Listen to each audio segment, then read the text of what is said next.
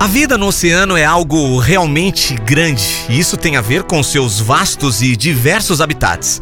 O oceano é o lar de inúmeras espécies de peixes, mamíferos, aves e outras criaturas que podem ser vistas e estudadas de perto em seus habitats naturais. Ao mesmo tempo, é uma excelente fonte de alimento que fornece meios de subsistência para bilhões de pessoas em todo o mundo. Um dos maiores exploradores do universo marinho, o francês Jacques Cousteau, na sua análise da importância do mar, disse: É a grande maravilha do mundo. É a única coisa que conecta todos os seres vivos.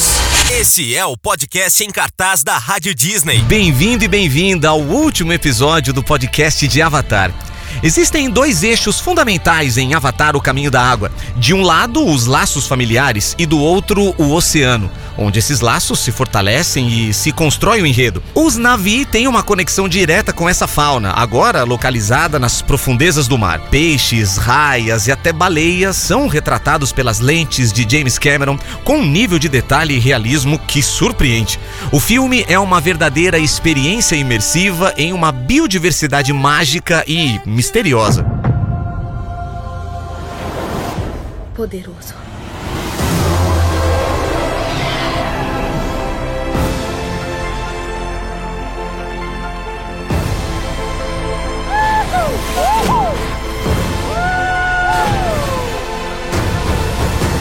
James Cameron reinventa tudo o que se sabe até agora e molda algo absolutamente diferente. É uma verdadeira aventura sensorial. O diretor de Titanic alcança um novo nível de imersão do ponto de vista audiovisual, a ponto de ser impossível para nós sabermos o que é real e o que foi criado digitalmente. Aquele cenário natural e esplêndido que era a floresta guardada por Eiwa, a divindade Navi, serve como um prelúdio para conhecer outros cantos de Pandora e outra tribo.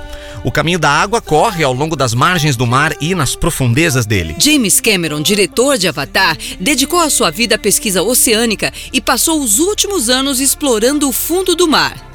Na verdade, Cameron é responsável pelo desenvolvimento do Deep Sea Challenger, um submarino de mergulho profundo projetado para explorar o Abismo Challenger, o ponto mais fundo conhecido na Terra. O seu trabalho e colaboração constante com o National Geographic é complementado por seu papel como cineasta. De fato, é possível pensar em Avatar como um documentário de fantasia.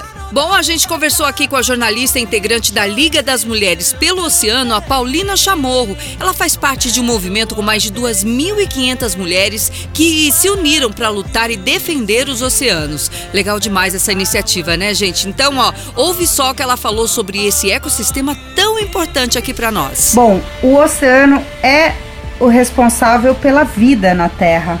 Os seres vivos saíram do oceano a nossa respiração, metade do oxigênio que a gente respira hoje vem do oceano. A água produzida em todo o planeta, a água doce, também vem do oceano, ou seja, a vida saiu do oceano e ainda depende do oceano. Os oceanos regulam o clima, absorvem grande parte do dióxido de carbono da atmosfera retém 97% da água também do planeta e abriga 97% de sua biosfera. O mar abriga de longe a maior abundância e diversidade de vida no planeta de uma superfície banhada pelo sol às maiores profundezas. O oceano é um lugar vasto e misterioso, cheio de uma incrível variedade de vida e beleza, um lugar de diversidade e abundância sem precedentes que abriga uma incrível variedade de criaturas e ecossistemas, de imponentes baleias ao menor plâncton. Na água, a luz viaja muito mais lentamente do que no ar, de modo que as partículas líquidas rapidamente se espalham e a absorvem. Quanto mais fundo você for, menos luz estará disponível. Em O Caminho da Água, James Cameron usou um recurso de luz fascinante, a bioluminescência. Bioluminescência é a produção de luz por certos organismos, como bactérias e alguns peixes, águas-vivas, lulas, e essa luz é usada para comunicação, defesa e camuflagem.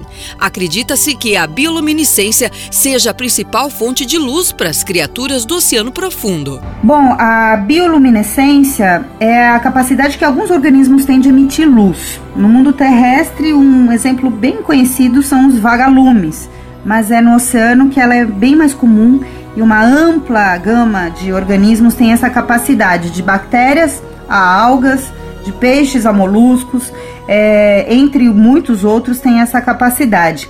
A bioluminescência é o resultado de uma reação química e é utilizada pelos organismos como uma forma de comunicação que pode variar de função de espécie para espécie. Por exemplo, ela pode ser utilizada tanto para atrair presas ou parceiros sexuais, como também para mimetizar com o ambiente ou espantar predadores. É muito bonito, é realmente algo muito bonito e hipnotizante de, de ser visto. São as famosas marés bioluminescentes, em que algas bioluminescentes se encontram na superfície do mar, próximo à praia, e o resultado é simplesmente maravilhoso à noite, são ondas que brilham. Assim como a primeira parte se concentrou na floresta, no caminho da água, James Cameron nos coloca em manguezais. Os manguezais são um tipo de habitat das zonas úmidas costeiras encontrados em regiões tropicais e subtropicais em todo o mundo. Eles são uma parte importante do ecossistema, fornecendo abrigo e alimento para muitas espécies. Exemplos podem ser encontrados no Caribe, Sudeste Asiático, Austrália, África do Sul, Índia e ilhas do Pacífico. A saúde do planeta também depende dos manguezais.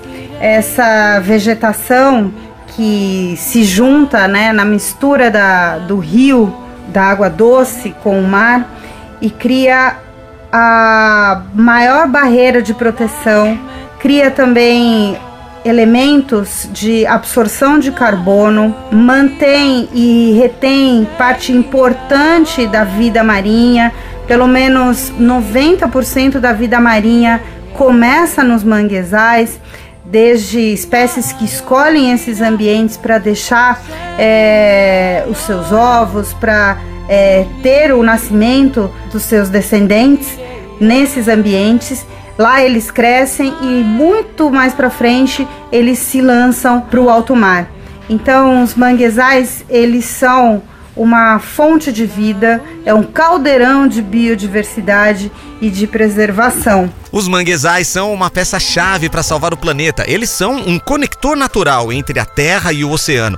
Eles fornecem habitat perfeito para muitas espécies de vida selvagem e protegem as costas da erosão e inundações. Os manguezais também absorvem cinco vezes mais carbono do que outras florestas, ajudando a reduzir os efeitos das mudanças climáticas. Os testes pelos quais Jake, Naidiri e seus filhos passam, tudo isso presente neste filme, são uma ruptura emocional na trama. Essa história é o reflexo da necessidade de cultivar laços estreitos, profundos e nobres até. Na trama, encontramos momentos em que vários aspectos das experiências de uma família são refletidos, a tal ponto que O Caminho da Água foi considerado como o filme mais emocionante de James Cameron.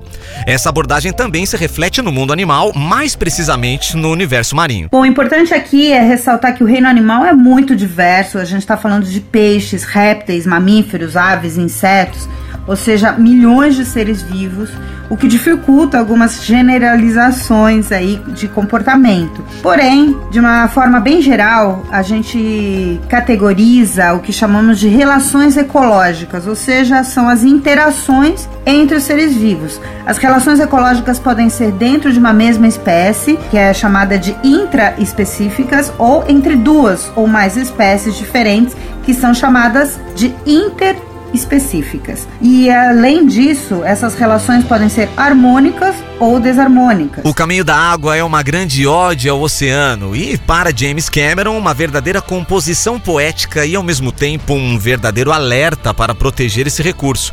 Há um chamado para que nos tornemos guardiões dos oceanos e da natureza em geral. Na Nova Zelândia, existe um conceito dentro da cultura maori chamado kaitiaki. Fala da importância de proteger e gerir os recursos da terra e considera que os seres humanos estão interligados com nós nosso ambiente. Por isso, devemos garantir o respeito, a responsabilidade e a sustentabilidade nessa comunhão. Agora fica a pergunta aqui: precisamos desse chamado de despertar para perceber o que temos e estamos negligenciando? Eu acho que esse chamado para despertar a natureza já está nos dando diariamente quando nós vemos alterações climáticas, quando nós vemos grandes eventos é, extremos da natureza se mostrando, como por exemplo grandes secas, grandes enchentes, muitas chuvas. Nós temos o, a erosão de praias, nós temos outros fenômenos que estão mostrando de que é uma alteração e que está afetando o planeta como um todo. Então, esse chamado para ação, acho que ele vai mais no sentido de que a humanidade se entenda como uma parte da natureza e de que quem vai sofrer as grandes consequências se a gente não acordar a tempo para a conservação somos nós, a humanidade. O planeta ele vai se regenerar, o planeta ele vai conseguir é, ter uma nova vida, né, vamos dizer assim. Mas quem vai sofrer as grandes consequências se a gente não acordar a tempo somos nós. Então acho que o grande chamado vai nesse sentido. James Cameron escreveu que o Oceano de Pandora é provavelmente muito semelhante ao que o Oceano da Terra era, pelo menos em termos de abundância. É complicado a gente colocar de diferente nessa perspectiva, porque já aconteceram, já rolaram algumas extinções em massa que diminuíram drasticamente a biodiversidade, mas ela se recuperou. A vida na Terra começou no oceano e desde então, o oceano tem sido um grande repositório da biodiversidade do planeta. É o lugar onde a gente tem mais espécies, é, onde a gente tem mais vida, é, vida natural no planeta. Mas ainda assim é desconhecido, é vastamente desconhecido. E a gente está perdendo espécies em tempo recorde, possivelmente perdendo espécies antes mesmo de conhecê-las. E isso é muito triste.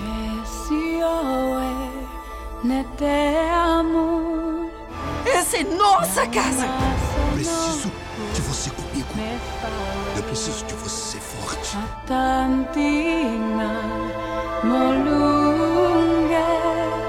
Ao longo dos anos, a mensagem de Avatar tem sido de unidade, aceitação e respeito mútuo, independentemente das nossas diferenças. Ajudou a construir pontes entre pessoas de diferentes culturas e crenças. Ele tem sido elogiado por sua mensagem pensativa e poderosa e tem sido até mesmo usado como uma ferramenta para espalhar uma mensagem de paz e compreensão. O filme inspirou muitos a defender o que acreditam, a serem corajosos, a não ficarem em silêncio, a enfrentar a injustiça e nunca perder de vista os nossos sonhos. Ensina-nos sobre a importância de proteger o planeta e os seus ecossistemas, mostrando as consequências das ações humanas. Ela nos desafia, questiona os nossos esforços para proteger o ambiente e é também um lembrete do respeito que os povos indígenas merecem. Avatar nos encoraja a pensar além da nossa própria experiência e a considerar como nossas ações afetam tudo ao nosso redor. Depois de mais de uma década e com a estreia da sua segunda parte, é um mapa que nos convida a conhecer as maravilhas do nosso próprio mundo e que nos guia para o caminho de nos conhecermos como espécie. Esse foi mais um capítulo de Avatar o Caminho da Água e logo logo a gente se encontra aqui. Foi um prazer enorme estar aqui com você em mais um episódio do podcast em cartaz Rádio Disney. Eu sou um grande fã de Avatar e tenho certeza que você é, conseguiu viajar junto com a gente nesse mundo incrível. Eu sou Diego Baroni, muito obrigado, Pati, pela parceria. Obrigado você por ter ouvido e a gente se encontra no próximo episódio. Esse é o podcast em cartaz da Rádio Disney.